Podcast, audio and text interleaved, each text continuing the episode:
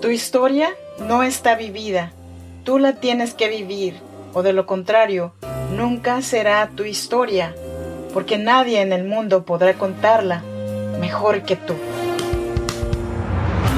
¿Quieres mejorar tu calidad de vida y la de los tuyos? ¿Cómo te sentirías si pudieras alcanzar eso que te has propuesto? ¿Y si te das cuenta de todo el potencial que tienes para lograrlo? Bienvenida al programa que te ayudará a desarrollar hábitos, establecer mejores relaciones, empoderarte y potenciar tu estado de felicidad personal. Transmitiendo cada semana para todo el mundo desde tu reproductor de podcast favorito. Y ahora contigo, tu anfitriona Jamie Febles, psicóloga, escritora, madre y emprendedora quien te acompañará en este recorrido hacia tu desarrollo personal y hacia el logro de tus sueños.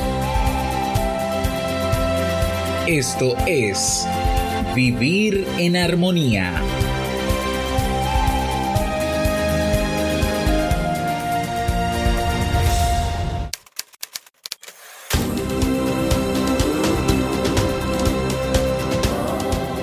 Hola, hola, bienvenidas y bienvenidos a Tranquila Mujer, Respira. ¿Un podcast? Ajaja. ¿Y tú qué dijiste? Esta mujer anda perdida. No, no, no, para nada. Si no me conoces, yo soy Freda Hunda. Es un gusto saludarte desde Sacramento, California. Soy mexicana, oaxaqueña, de la región chinanteca Permíteme mandarte un saludo en chinanteco. Mi Y esto significa, Dios esté con ustedes hermanos, ¿cómo están? Hoy soy la invitada de Jamie Febles aquí en este maravilloso podcast, Vivir en Armonía. Y ella está compartiendo en el podcast Tranquila, Mujer, Respira. Antes que nada, le quiero dar las gracias a Jamie Febles por brindarme este espacio para comunicarme con ustedes. Y a ti que me estás escuchando, hoy te traje un recorte de mi historia personal y un pequeño pero muy alentador cuento de perseverancia. Y como dijera Jamie, ¿me acompañas?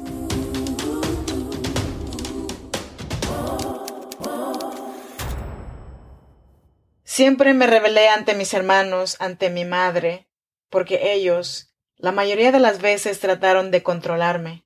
Mi mami me decía, lávale la ropa a tus hermanos, porque algún día tendrás que lavarle la ropa a tu esposo. Echa tortillas al comal. Tienes que tener tortillas calientes y la comida lista cuando él llegue. Por otro lado, con mis hermanos, yo era la única niña entre ellos. Y yo les seguía cuando ellos iban a jugar a las canicas, a los trompos, a nadar, a trepar a los árboles, a ellos no les gustaba que yo quisiera jugar con ellos. Y me decían, vete a la casa, tu lugar está en la casa. Desde entonces me revelaba a ser una niña, porque no me gustaba la desigualdad. Llegué a la edad adulta y seguí con esa manía de rebelarme, siempre con un espíritu de que cuando algo no me gusta, me revelo. Y así, cuando mi primer pareja me puso el cuerno, dijéramos los mexicanos, me hizo de chivo los tamales, me alejé. Nunca pensé en las consecuencias de ser una madre soltera. A decir verdad, tampoco tenía tiempo para eso. Quise demandar al papá de mi pequeña para la manutención. Las autoridades mexicanas me salieron con tantas cosas absurdas. Una de ellas fue que yo tenía que pagar tres mil pesos para obtener la prueba de paternidad. Hace veintiséis años, tres mil pesos era mucho dinero, y yo estaba pidiendo ayuda, porque no tenía ese dinero. Entonces, ¿cómo yo podría pagarlo? Terminé dejándolo por la paz, ya que o trabajaba para poder mantenerme, a mí y a mi hija, o seguir con la demanda. y no tenía la seguridad de que la iba a ganar o no. Luché contra mucho machismo. Me esforcé trabajando mucho por muchos años. Y cuando un sueldo de un trabajo no me alcanzaba, me mortificaba. Un domingo fui a visitar a mi hermana al tianguis. Ella tenía un negocio de sombreros, gorras y lentes. Recuerdo que lo primero que me llamó la atención fueron los lentes, de colores, que tenían mucha variedad. Y a mí siempre me han llamado la atención los colores vivos y brillantes. Le pregunté a mi hermana que con cuánto podía yo iniciar un negocio así. Ella dijo, ahórrate cuatro mil pesos y con eso empiezas. Y con eso en mi mente me fui. De camino a casa me preguntaba cómo yo podría tener esa cantidad de dinero lo más pronto posible. Y mi única opción fue pedirle a mi jefa el dinero prestado.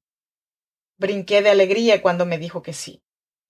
Empecé a vender los fines de semana solamente, y mi hermana me llevaba a todas las plazas que ella conocía, y pronto mi mercancía fue duplicando, y busqué otros sitios en donde podía yo vender mis lentes me fui a las ferias y esto me trae muchos maravillosos recuerdos con mi pequeña.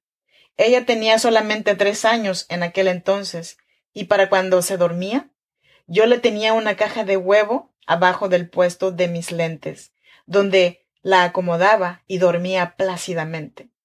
También un día se me perdió Atendiendo mi negocio, estaba súper ocupada y ella se fue caminando, sin que yo me diera cuenta.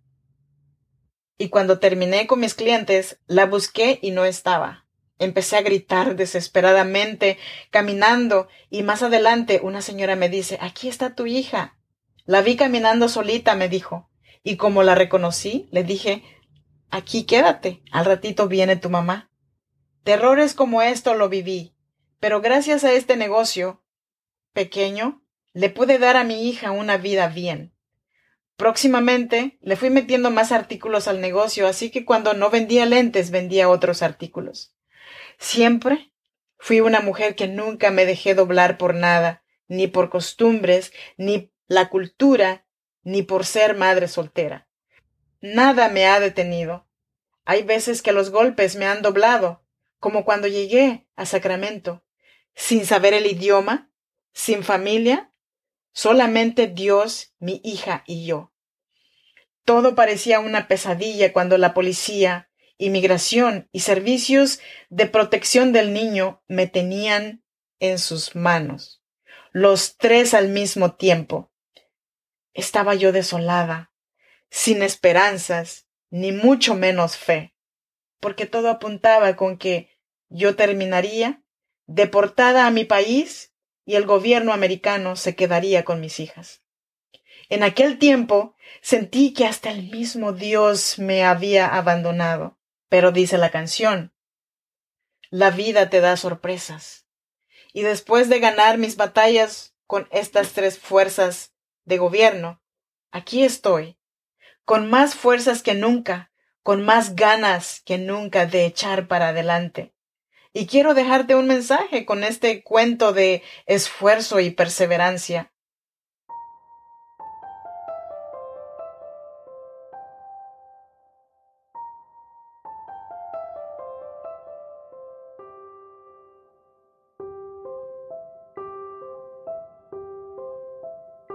A los pies de un castillo había un hermoso jardín con unos pinos verdes, altos y frondosos donde habían instalado nido una familia de cigüeñas.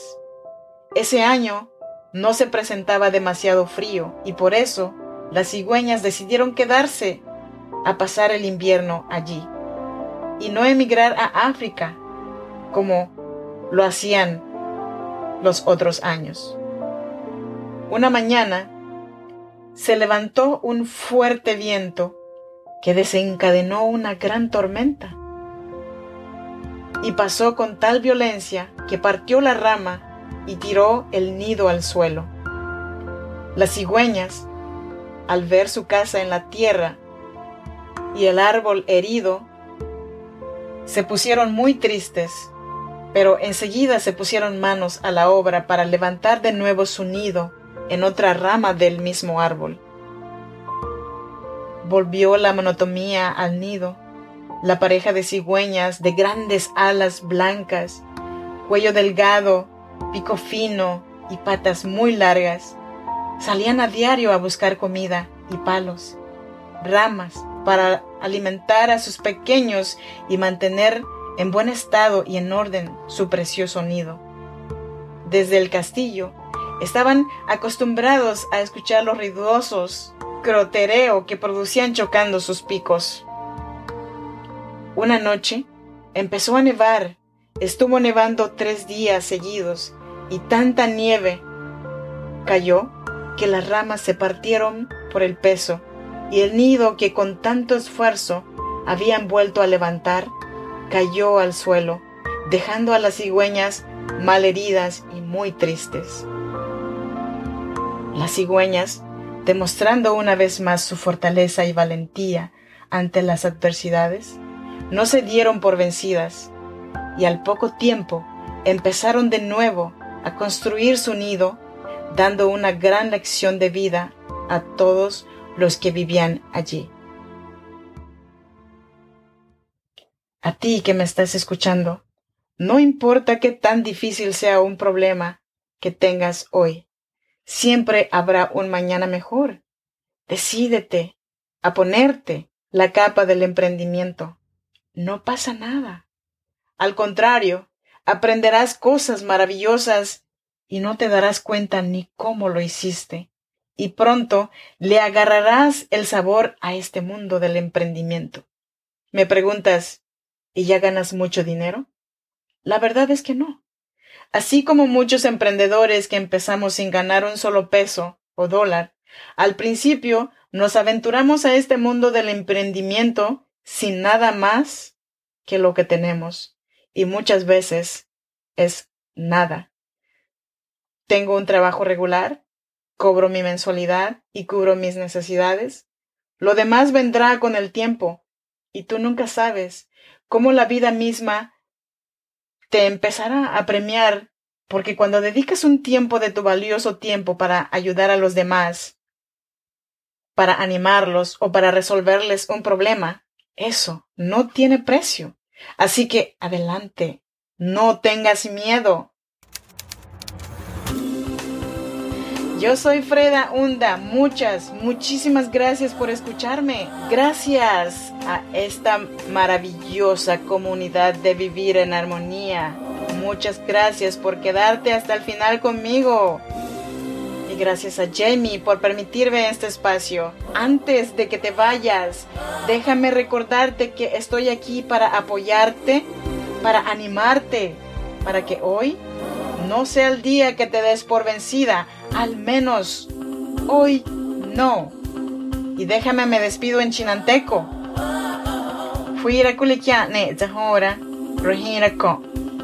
Y esto significa que Dios los acompañe mis hermanos. Hasta la próxima.